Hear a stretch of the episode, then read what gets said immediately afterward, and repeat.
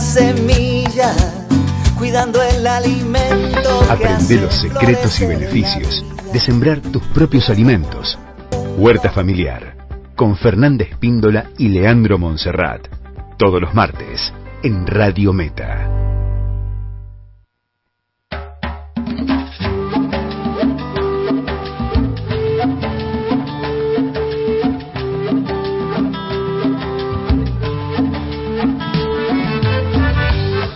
Bien, las 11 y 28, como todos los martes, arrancamos la huerta familiar. No arrancamos nada de la huerta porque todavía no creció nada. Vamos despacio, con mucha expectativa. Hoy este, hay algunos tips, como le llaman ahora, que van a estar desarrollando. Hemos invitado a la gente a que participe. Van a estar sorteando semillitas. Hoy, ¿eh? Sí, correcto, exactamente. Tenemos ahí un combo de semillitas que estuvimos juntando eh, acá con Fer, porque todavía las, semillitas de la huerta, de, del INTA todavía no tenemos, pero bueno, tenemos nuestras huertas agroecológicas del barrio y la huerta de Fer, la huerta mía, tenemos varias semillitas que ya íbamos juntando, que después es un tema que vamos a, a desarrollar, el tema de las semillas, cómo, cómo recolectar y demás, que es un tema re súper interesante. ¿Qué hago con las semillas del zapallo que saqué el otro día? Rauli me trajo un zapallo, Rauli Salvioni, me trajo un zapallo, este, me indicó cómo prepararlo, eh, quedó riquísimo y yo rescaté las semillitas. Bien, ahora la guardaría. las guardo. ¿Por qué? Porque no sembraría zapallo yo en esta época. Se viene el frío. Ajá. Pero yo vi este, que hay gente que la pone a secar la semillita. ¿Eso tengo que hacer? Sí, correcto. Vas a tener que secarla. En mi caso, yo lo que, lo que hago es ponerla al sol y después la pongo en diario. Y ahí la conservo en hoja de diario. en, el diario. No sé, Fer, qué experiencia tenés con tu eh, No, generalmente limpiarla, sacarle toda la, parte húmeda, digamos, eh, esos hilitos que quedan agarrados a la semilla, extraerlas bien, darle una lavadita si tienen un poquito de paciencia, si no se secan bien y una vez bien secas, que yo noto que está bien deshidratada la, eh, la semilla bien sequita, recién ahí paso a guardarla. A guardarla. Siempre se recomienda en un en un envase oscuro y fresco y seco. Puede ser las esas bolsitas de papel madera son ideales y si no en algún frasco color caramelo o transparente, pero lo guardamos en un lugar oscuro. Bien, bien. Bueno, te interrumpí, no sé para qué lado ibas. No, iba para el lado de las semillas, ¿no? para el sorteo. ¿Cómo vamos a hacer el sorteo? La idea es poner un tips que es una pregunta más que nada para que la gente comparta, para que la gente... La idea es de justamente de este espacio es eh, compartir experiencia y conocimiento, ¿no? Entonces, eh, se nos había ocurrido acá con Fer armar una especie de, de, pregunta, ¿no? Que las personas eh, participen de forma de, explicar por qué tienen su huerta o por qué quisieran tener su huerta, ¿no? Entonces, es un poquito la idea. En mi caso, por ejemplo, un ejemplo, digo, en mi caso yo comencé con la huerta teniendo una, una hija vegetariana en casa, ¿no? Ah, Entonces, eh, dije, bueno, me tengo que, me tengo que nutrir, tengo que, que, empezar a... Y bueno, aparte, bueno, era algo que mi abuelo siempre lo, tuvo en, en, mi casa, me lo mostró, eh, yo compartí mucha experiencia con mi abuelo y bueno, después un cambio en mi vida hizo de que dije, bueno, vamos a arrancar con la huerta. Y ahora estamos, hace unos cuantos años que estamos peleando con la huerta y bueno, y tengo muchas cositas para compartir y por eso la gente quiero que comparte. ¿Y Fernanda, cómo arrancó con esto? Yo es como que ya lo tengo de, familia y siempre tuve una inclinación a, lo verde, al, espacio libre. Eh, y bueno, tengo una formación básica en agronomía, o sea que fui profundizando y bueno, ahora en el encuentro con Leo y la huerta es como que seguimos eh, aprendiendo siempre, aprendiendo siempre. Me parece que ese plato volador que trajiste, donde estás mirando, eh, está metiendo algo de interferencia en, Ah, sí, esta es la tablet. Sí, es un... ¿Qué trajiste? ¿Qué es? Es, un, una tablet. Retrato, ahí, tengo todos los machetes. Le sacas la ayuda a memoria. bueno, no importa, no importa. Bueno, entonces, eh, la convocatoria a nuestros oyentes para que participen de los sorteos que van a ser de las semillitas de ustedes, porque todavía las del INTA no están. Sí, igualmente tenemos algunas del INTA que van contra, ahora la, voy a enumerar, que son unas unas 10 semillitas que vamos a sortear. En realidad van a ser dos paquetitos. La idea es que arranquemos hoy, que compartan y la semana que viene hacemos el sorteo, si te parece bien, Leo. Abrimos el teléfono de la, de la radio. ¿te 49 22 83 es el teléfono de la radio, la gente ya lo sabe pero no está de más repetirlo, 49 22 83. Ahí cuentan su experiencia, por qué quieren tener una huerta o por qué la tienen ya. ¿eh? ¿Por qué tienen una huerta en la casa o por qué la van a empezar a tener a partir de ahora? 49 22 83. o que cuenten cualquier experiencia. ¿Qué, ¿Qué los moviliza, digamos, en la huerta? ¿Qué los moviliza a tener una huerta? Bueno. Eh, la, la, idea es repartir unas dos bolsitas de, de, de, de, semillas y las semillas que juntamos con Fer acá eh, son caléndulas, ¿sí? Calé, son todas semillas de ahora, de esta época, ¿no? De lo que es otoño-invierno, que se, se viene esta época. eh, después lo que es acelga, tenemos también de, de rabanito, tenemos de perejil, tenemos de zanahoria, también, tenemos zanahoria, dejamos secar y demás, tenemos repollo, tenemos rúcula y qué más, Fer, uh. teníamos? Eh, taco de reina o capuchina, una floral que también tiene otros usos en la cocina también. Muy bien, muy bien. Bueno, eh, eh, déjame mandarle un saludo a Alicia Soma, que envió un mensaje a la radio eh, muy entusiasmada por este segmento que tenemos todos los martes. ¿Puede ser? Dale, dale. Yo se lo mandé igual, así que... Bien, bien, bien, Saludos Alicia. Eh, Alicia. Compartan la experiencia de, de cada uno, ¿sí? Al 49 22 83. Y espero que la gente haya hecho los deberes también. Ojalá, ¿Eh? ojalá. Seguramente algún brotecito ya empezaron a ver. Sí, ya tiene que haber brotecito. Rabanito, sí, seguro. El rabanito ya tiene. Yo hice mi parte. Yo hice mi parte. Bien, ¿eh? bien. Puse en un cajoncito, como ustedes indicaron, cebolla y cebolla de verdeo. Perfecto y después directo a tierra, zanahorias. Espectacular. Ahí aprovecho para remarcar eh, por qué la zanahoria va derecho a tierra. ¿sí? La zanahoria no soporta el trasplante. Eh, no lo soporta directamente. No lo soporta, yo lo comprobé. Eh, sí, sí, sí, yo lo comprobé. Está bueno, eh, por más que uno lo lea, eh, hacer la, la comprobación propia. Eh, pero bueno, en realidad me, me brindaron esos plantines eh, y entre plantines que me dieron eh, venían los de zanahoria y bueno, las planté igual. Y bueno, quedaron bastante mochas todas. quedaron de unos 5 centímetros, muy irregulares, ricas, pero muy irregulares. Entonces, comprobadísimo que la zanahoria no soporta el trasplante, entonces eh, por eso va, directamente, a tierra, al lugar definitivo. Sin pasar por el cajón. ¿Lo puedo deprimir a Leo también? ¿Lo puedo deprimir con el tema de la zanahoria? La oh. zanahoria es un cultivo muy, pero muy difícil. Oh, ya me dijiste que no me van a hacer. Eh, es para que no va a crecer muchísimo, pero cuando quieras sacar la raíz, que es hermoso sacar la raíz, y vas a encontrar con una zanahoria muy chica. ¿Por qué? Porque seguramente preparaste la tierra de la forma que nosotros te indicamos la semana pasada. Ni más ni menos. Pero para la zanahoria se necesita, la experiencia me ha demostrado que se necesita otro tipo de Son 10 años de fracaso. Y... no, yo llevo el tercero. Imagínate que la última cosecha de zanahoria hice picles. Imagínate si eran chiquitas. Como los pepinillos, güey, de zanahoritas. Yo este, le voy a volcar todos los días mucha energía positiva a ese pedacito de tierra y después voy a hacer tu envidia. Perfecto. Cuando venga a la radio con zanahorias del tamaño de un choclo.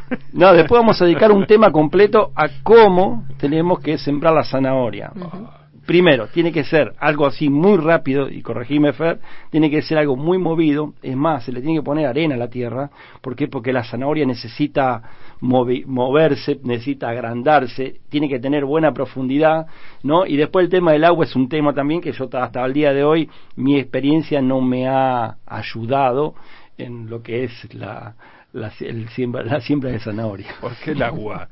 tiene que ver el agua? Y porque el agua también, a veces te pasas y a veces la o sea, se ah. pudre o a veces eh, depende de la cantidad de agua que le pongas. Es un tema, es un tema la zanahoria. Alicia está conectada y dice, buen día, ya hace un tiempo que tengo una huerta en mi casa. Mi consulta, ¿qué necesitan las plantas de limones? Vos sabés que a mí tampoco me viene la planta de limón. Un buen abono. Buen abono. Buen abono continuo. Se ponen eh, hermosas, luego se secan, dice un abono continuo. Esta programa especial dedicado a la planta de limones. no, yo tengo yo tengo un tips de, de, mi, de mi vecino Babaglio. ¿eh? tengo otro. Un día lo vamos a invitar a tomate, Sí, por favor, y que traiga el tomate ese. No, él lo que hace es, si, la, si él lo que me dice, es más, lo estoy probando, tengo una, una planta de limón que en este momento se me está poniendo fea. Es una planta de limón que tuve, tenía 5 años y daba una vez conté 140 limones en mi casa. Es una planta sola y uh. hermosa. Y hoy en día está muy fea. Me dijo a Baglio agarrar varios eh, eh, tornillos, no, eh, clavos, lo pones, lo dejas oxidar y después lo pegas en la tierra, lo pones en la tierra. ¿Sí? Varios clavos. Al clavo. al clavo. Ajá. Lo metes ahí alrededor la del, científica del ¿la limón. No, ahí le estás proporcionando hierro, Hierro. digamos. Eh, pero bueno, no, no solamente hierro necesita. Bueno, no, pensé que iba a programa ser otro. especial, programa especial el martes que viene con Babaglio hablando de las plantas de limones. Buen día, Leo. Lo que nos moviliza a hacer huerta es eh, los alimentos frescos y sin conservantes y la economía.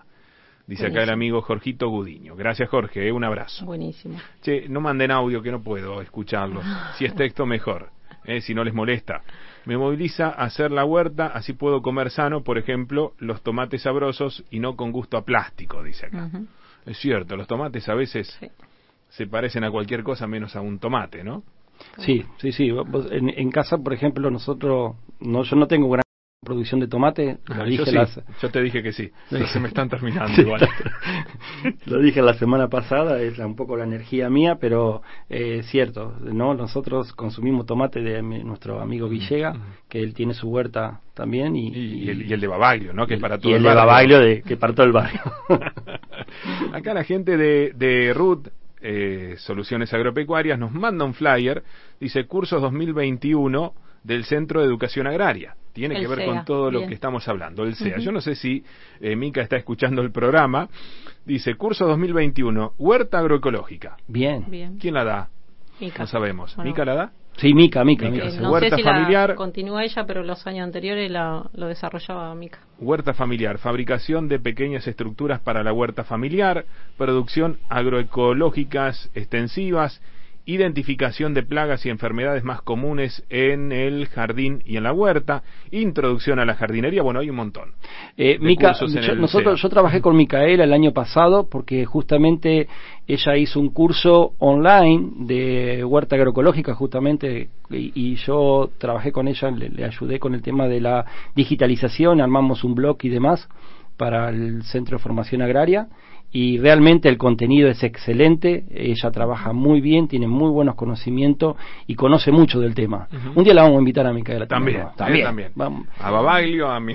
a Micaela. Buen día, de la huerta me gusta producir los alimentos, quiero participar en el sorteo de las semillas, dice nuestro amigo el gallego y ya está participando. Buenísimo, ¿eh? buenísimo. Uno de los tantos que se está comunicando al 49 22 83. Bien, Quiero. Ustedes dirán, sí. a- aprovecho a sumar esto que, que venimos hablando de la zanahoria, por si algún rezagado todavía no, no sembró, eh, que puede ser o, o dejamos bien livianita la tierra eh, y al nivel de la superficie que ya lo tenemos, o generamos un cantero en altura, ¿sí?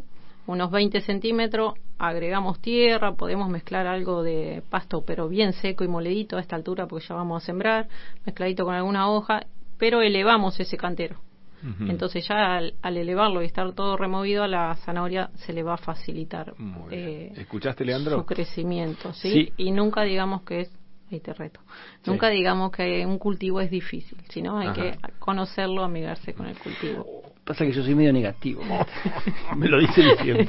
Yo soy medio negativo y bueno, está bien que lo- Es cierto. Y es más, eh, quiero acotar algo más. Es más, me creo que me lo enseñó Fer, o me parece que fue nuestro mi amigo eh, Manuel Antunes, el tema de raleo. O sea, vos por lo Perfecto. general lo tirás a la, va Ajá. al voleo, vos sembrás las semillitas como si al fuera una voleo. lluvia. Exacto, y después va a crecer muy juntas. Si crecen muy Ah. juntas, después no se desarrollan. Ah, Entonces hay que cortarla y es la parte más fea. Es la parte más fea. ¿Por qué? Porque uno tiene que... La sacrificaste. La sacrificás, exactamente. Pero bueno, es, es la, la- la ley de la vida, Pero yo ya, naturaleza. ya, ya sembré así ahora. No, no, pero que está bien, Leo, porque, Ajá. o sea, estas tareas de raleo van a ser de acá en adelante, que las vamos a recordar, digamos, ya sabemos qué es lo que tenemos sembrado en la huerta y en las tareas que eh, detallamos semanalmente ya va a llegar el momento del raleo de la zanahoria. Así quédense tranquilos. Bien, eh, vamos a comenzar con el desarrollo. Sí, arranquemos. Sí, sí, porque si no, no Mientras vamos a tanto, la gente nada. puede seguir mandando mensaje al 49 22 83. ¿Por qué tienen una huerta en su casa? Esa es la pregunta que hay que responder y de esa manera participan por el sorteo que van a hacer eh, Fernanda y Leandro de semillas y que vamos a estar entregando la semana que viene o cuando la gente pueda. Bien, Fer, ¿qué te parece si arrancamos como cómo está la luna ahora? Hoy en día la luna está luna nueva, ¿no? Estamos en periodo de luna nueva. Ajá. Luna nueva, no podemos sembrar nada en esta época. ¿Por qué? Porque se nos va a ir en semilla, vamos a tener, Ah. no pueden venir las plagas y demás. ¿Y cuánto se va a quedar la luna nueva? Y mira, según el calendario que tenemos... no te alejes tanto del micrófono. Ahí, Leo, está. ahí, eh, según el calendario que tenemos, hasta el 20 20 del 3 tenemos luna nueva. Ah, quedan cuatro días. nada Nos más. quedan cuatro días. nada más. Paciencia. Mientras tanto, podemos ir acomodando la, la huerta, podemos ir Agradeciendo la lluvia. agradeciendo la lluvia Tal fundamentalmente. cual. No hay Fundamentalmente. forma de reemplazar el agua de la lluvia, ¿no? No, no. La verdad que el agua de lluvia, si uno puede recolectar el agua de lluvia, eso es una- un buen tips. Ah, también. Sí, sí, es excelente. Eh, Si uno puede recolectar agua de lluvia, es lo ideal. Lo ideal. ¿Por qué? ajá. Porque si uno ve, uno va a la huerta para- ahora. Para regar después. Sí, sí, exactamente. mira. Si podemos tener un tacho mi, de abue- mi 200 bisabuela litros- se lavaba el pelo con el agua de lluvia. Ah, mira. Pero Sí. nada que ver con la huerta. No, no, no, no, no, no, el agua de lluvia es otra cosa, es otra cosa. Cualquiera, cualquiera que tenga una huerta, el día que llueve es increíble cómo, cómo florece todo. Ajá. Eh, cuando hay cuatro días de lluvia y después uno al otro día va, es impresionante, es impresionante. Sí. Hasta los limoneros crecen. Exacto. Alicia.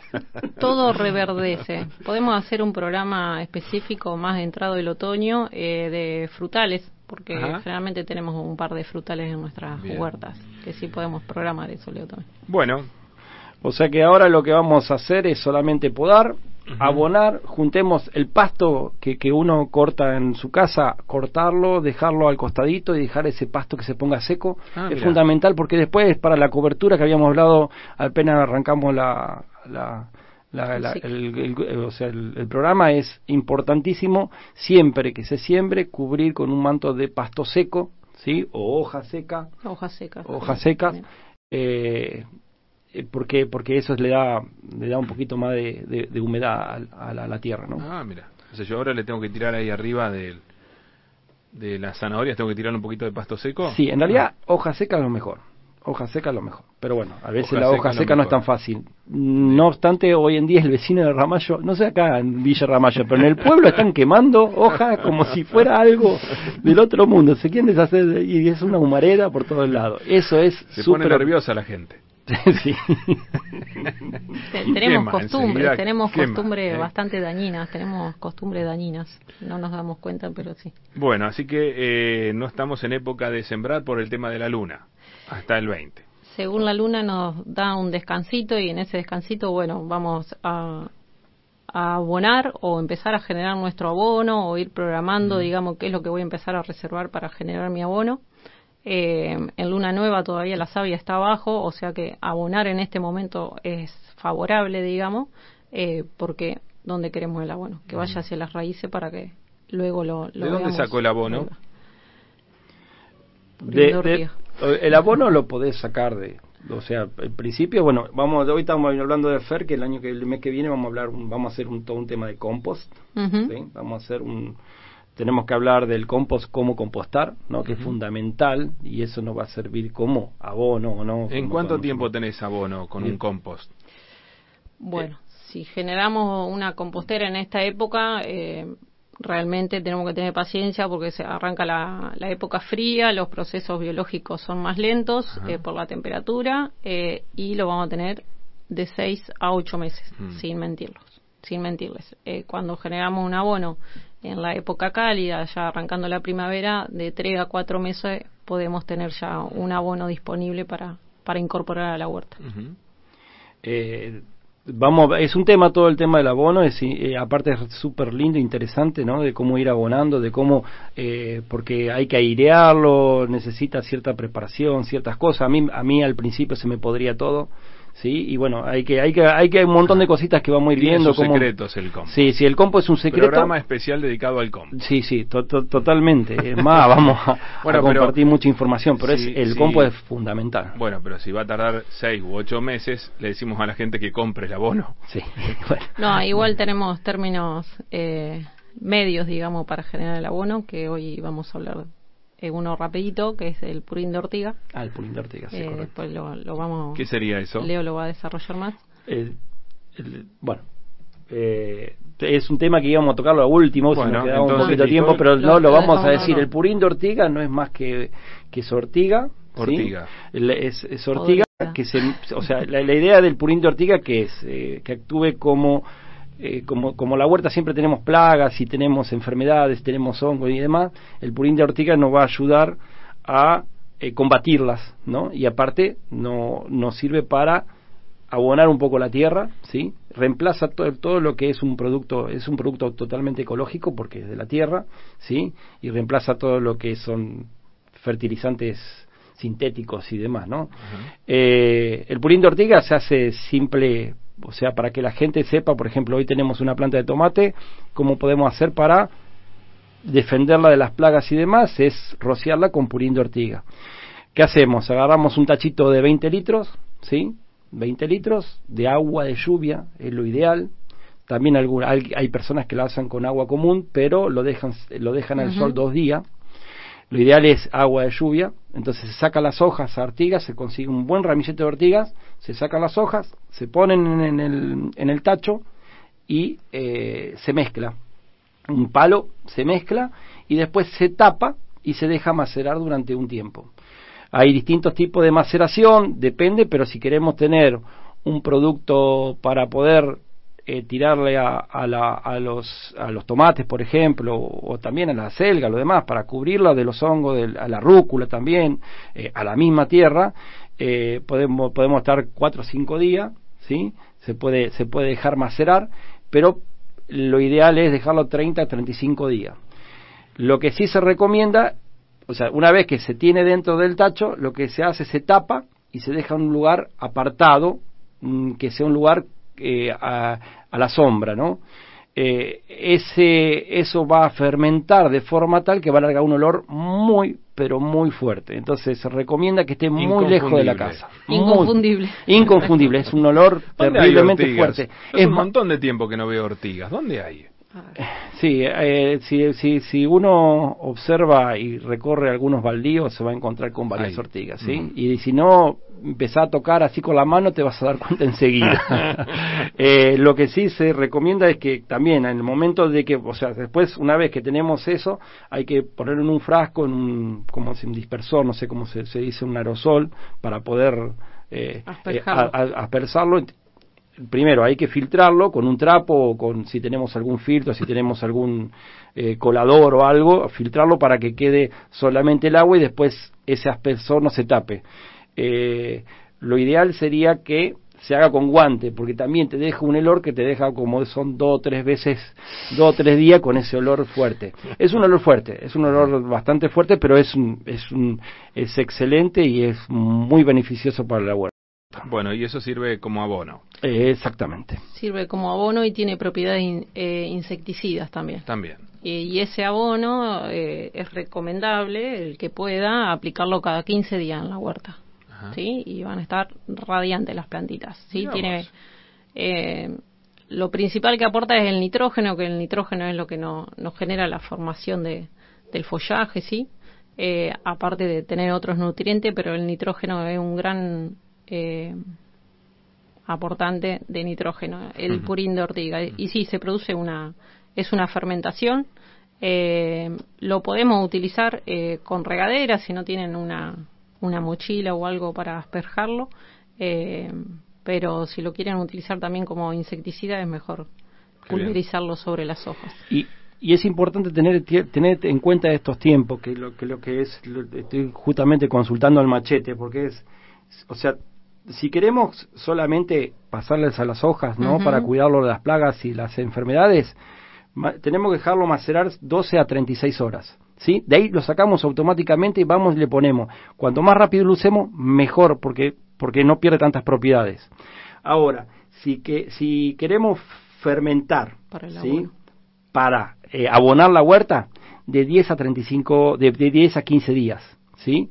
Y por último, por último, eh, de 15 a 20 días se usa para, déjame pensar, dar vida al suelo. O sea, si tenés un suelo que está muy deteriorado, le pones macerás de 10 a 35 días y directamente lo tiras directamente en el suelo.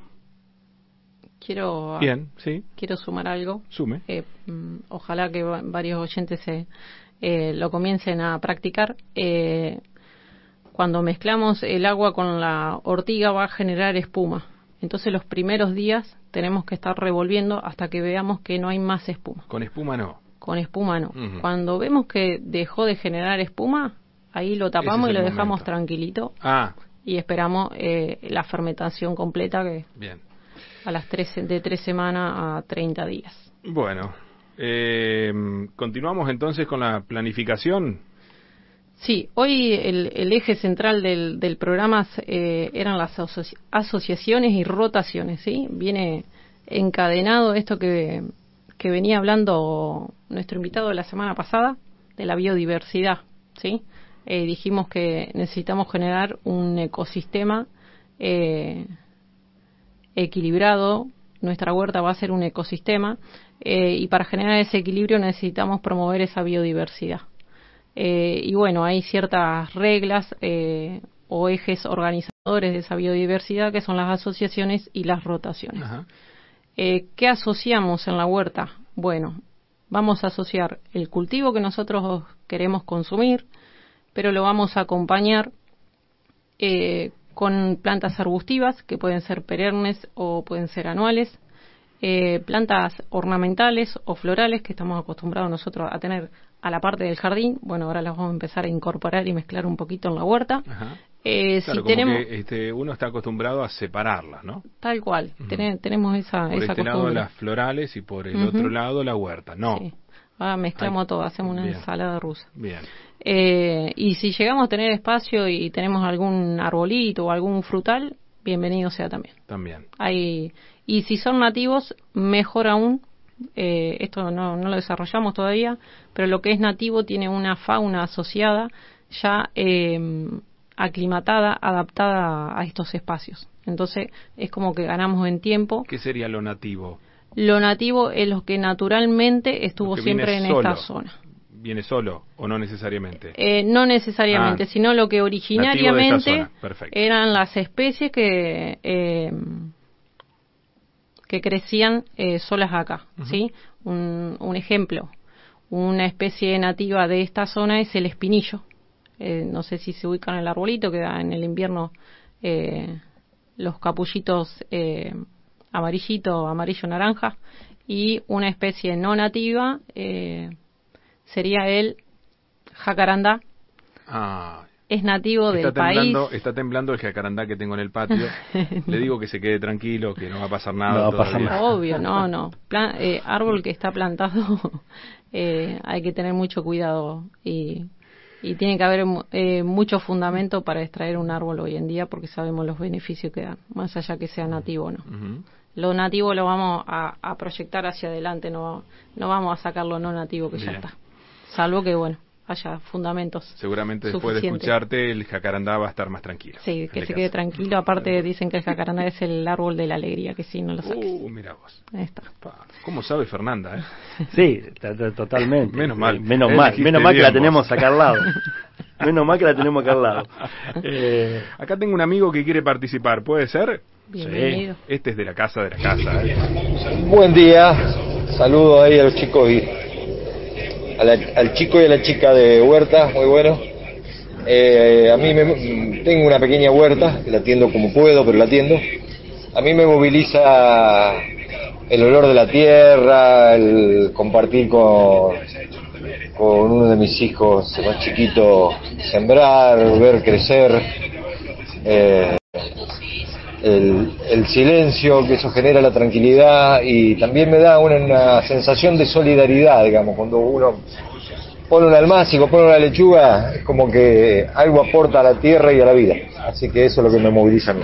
Felicitaciones, que tengan un lindo programa, un lindo día. Mira todo lo que le genera la huerta a nuestro amigo Elvio Sanasi.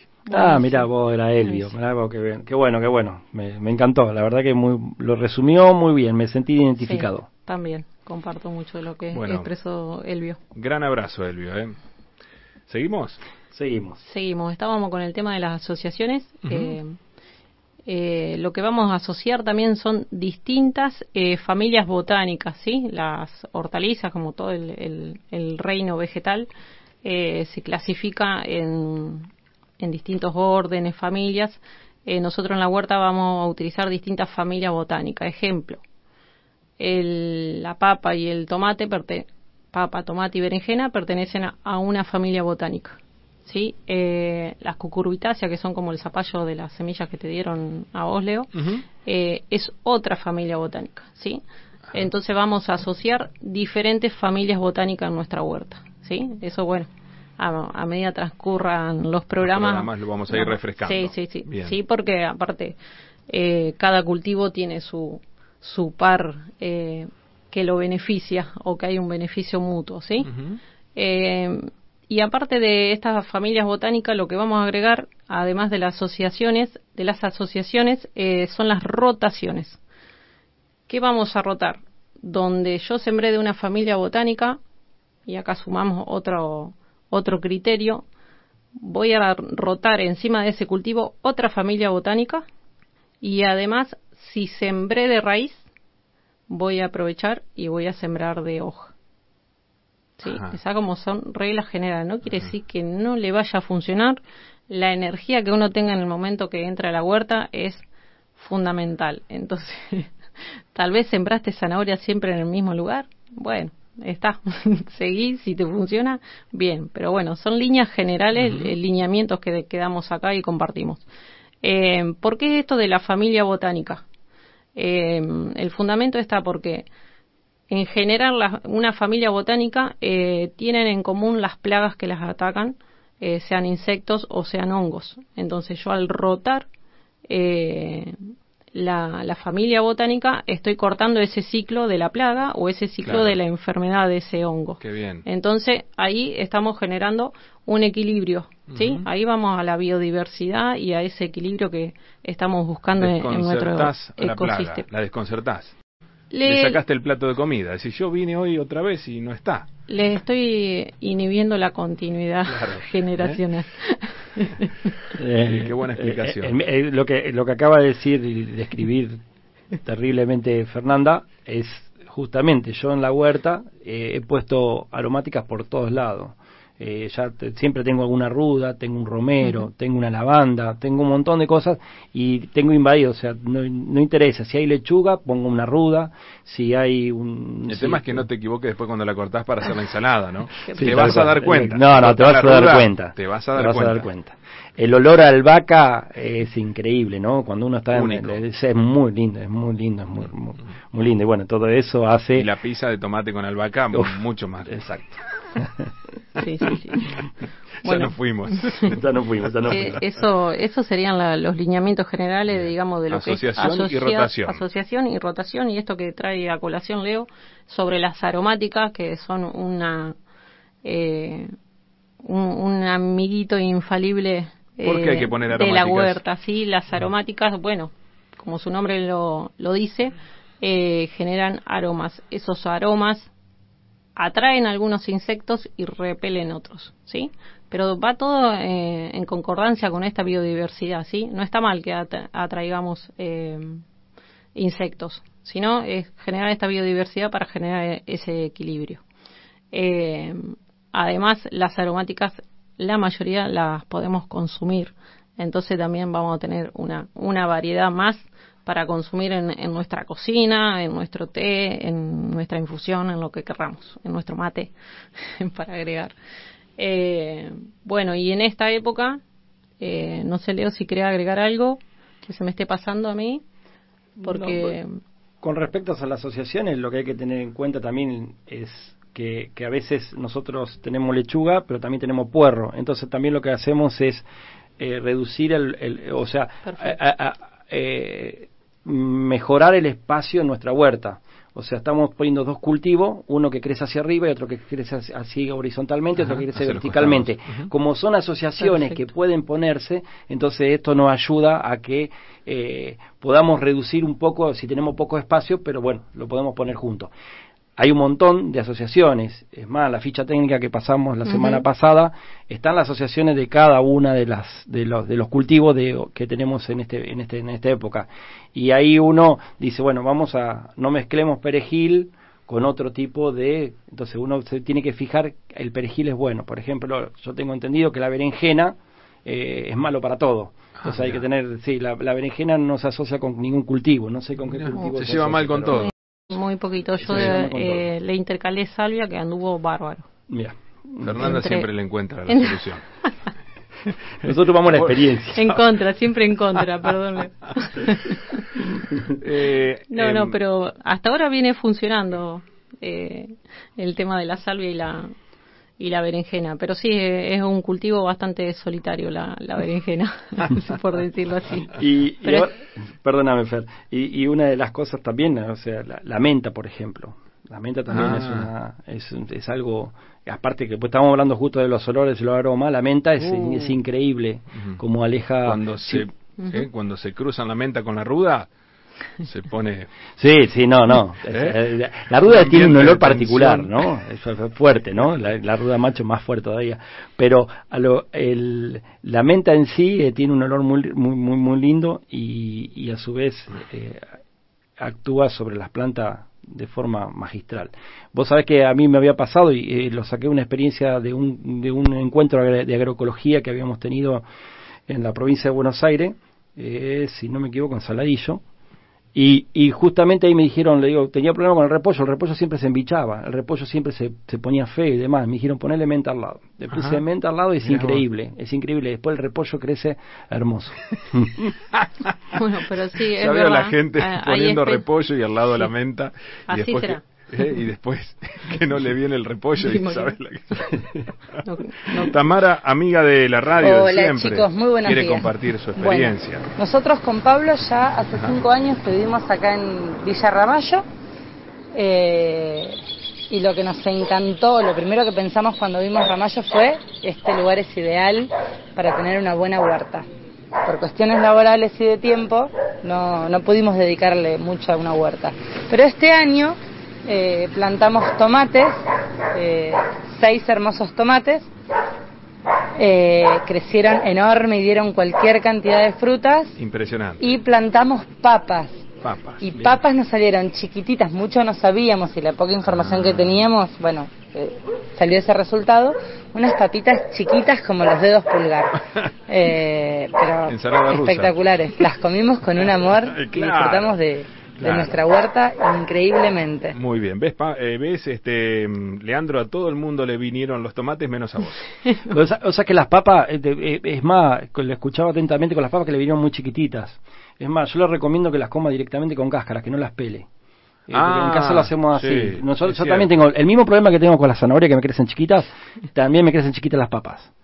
¿Por qué? Porque, por, no sé, ya le voy a encontrar la vuelta, pero lo cierto es que, ah, bien. Mira que albahaca tiene el turco, impresionante. Muy bueno, muy bueno.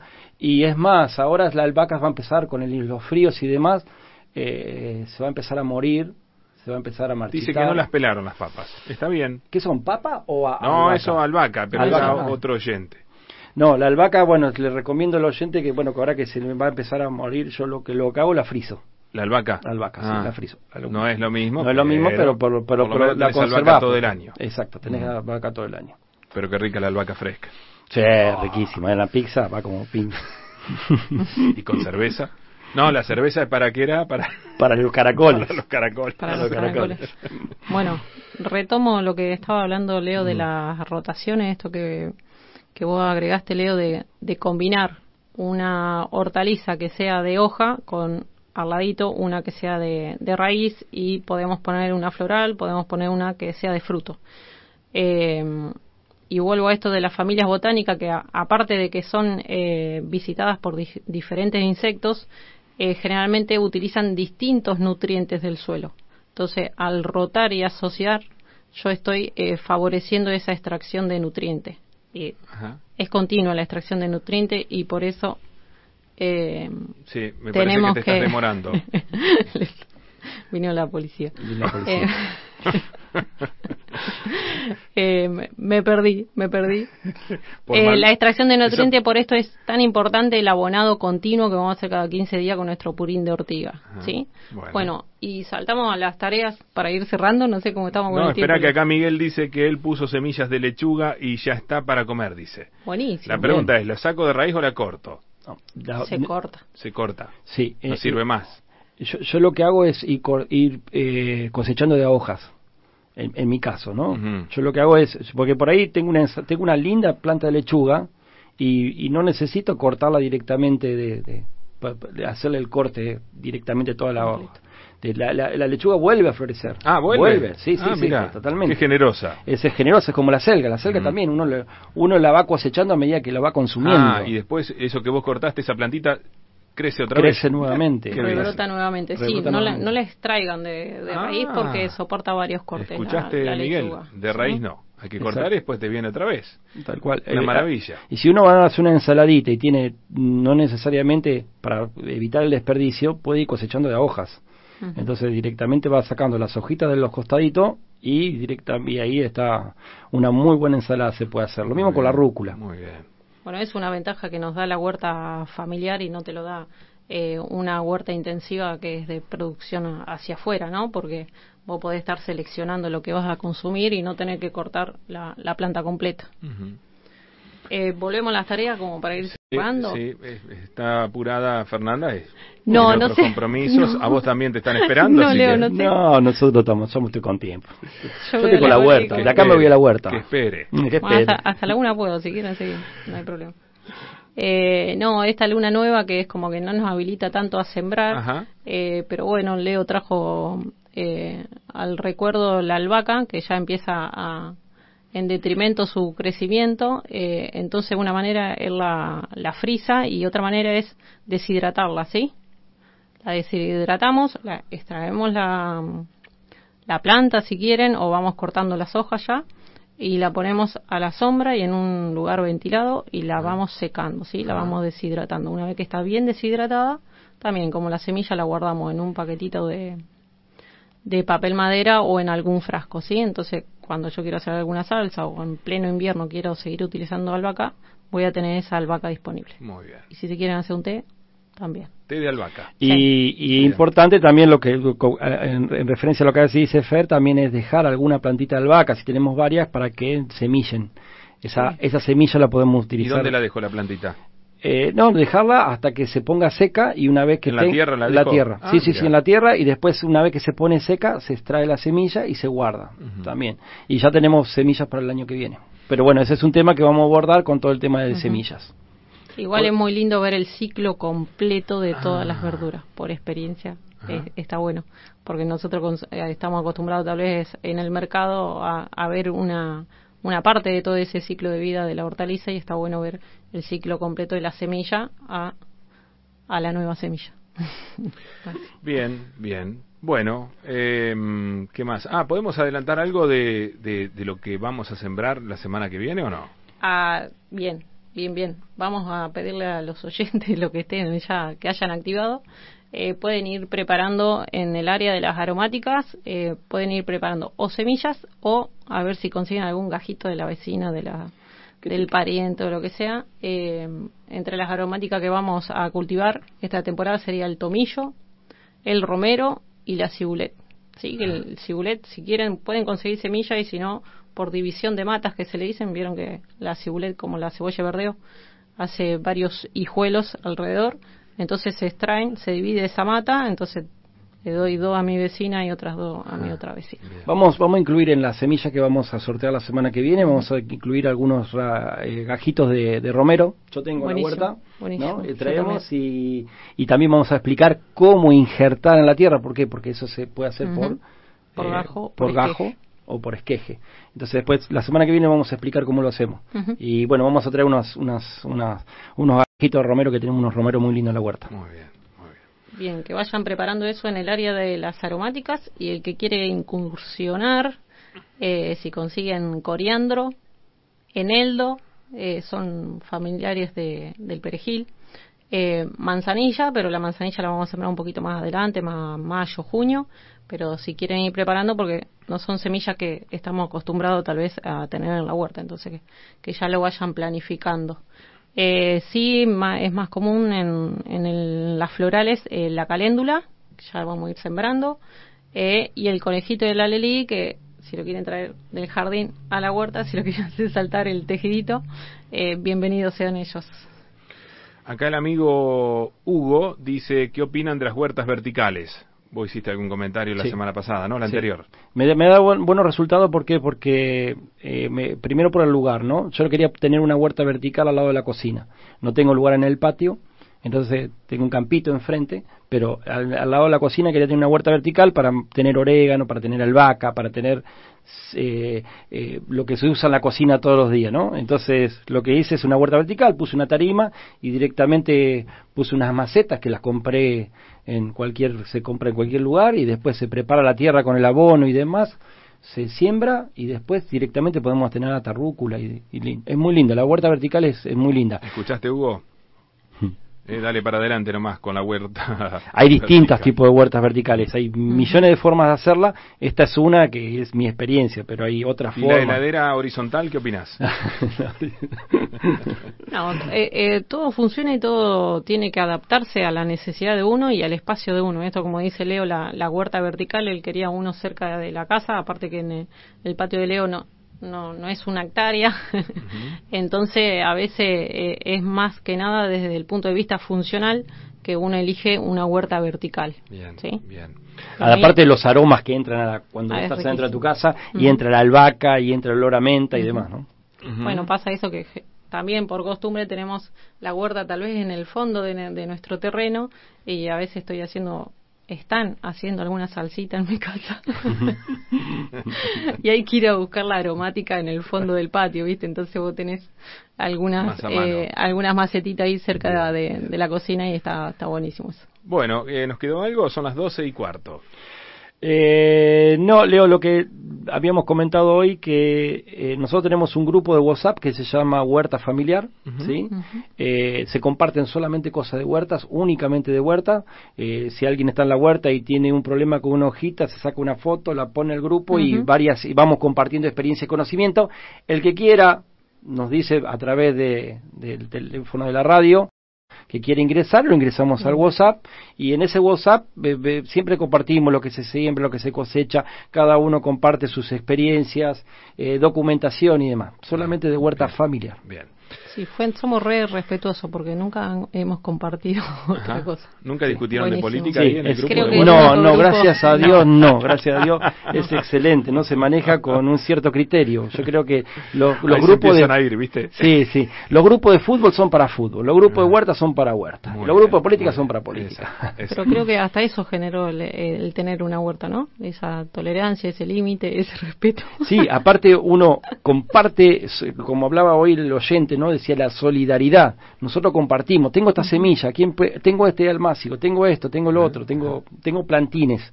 Entonces, a través de, de, ese grupo, nosotros vamos interconectándonos y vamos sumando. Bueno, ¿estamos? Estamos. Gente, ¿puedo cerrar el sí, sí, micro? ¿Querés decir algo más, Fernanda? Estudió mucho Fernando hoy. No, no. Hay, hay un montón. Parecen cuando, ¿te acordás? Cuando íbamos a la escuela que te decían, bueno, preparen el día de que a dos, estudiabas. de a dos, viste, de a dos. Y había uno que había estudiado más, ¿eh? que sabía más, y el otro acompañaba. acompañaba. No quiero hacer ninguna comparación. Vos cuando Leo me propusiste hacer este, este, dije, no, esto es demasiado para mí. Yo puedo aportar experiencia, pero justamente el, el, el, el tips, o sea, la frase de es conocimiento y experiencia. Lo mío es experiencia, conocimiento lo tiene fe. Muy bien. estamos en construcción. Estamos en construcción, exactamente. Bueno, chicos, gracias. ¿eh?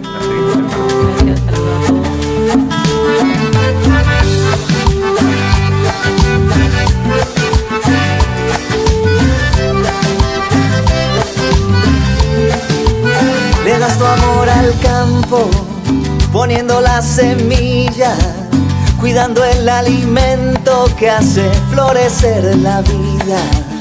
Le das tu amor al mundo, luchando día tras día, llenando cada plato para esta gran familia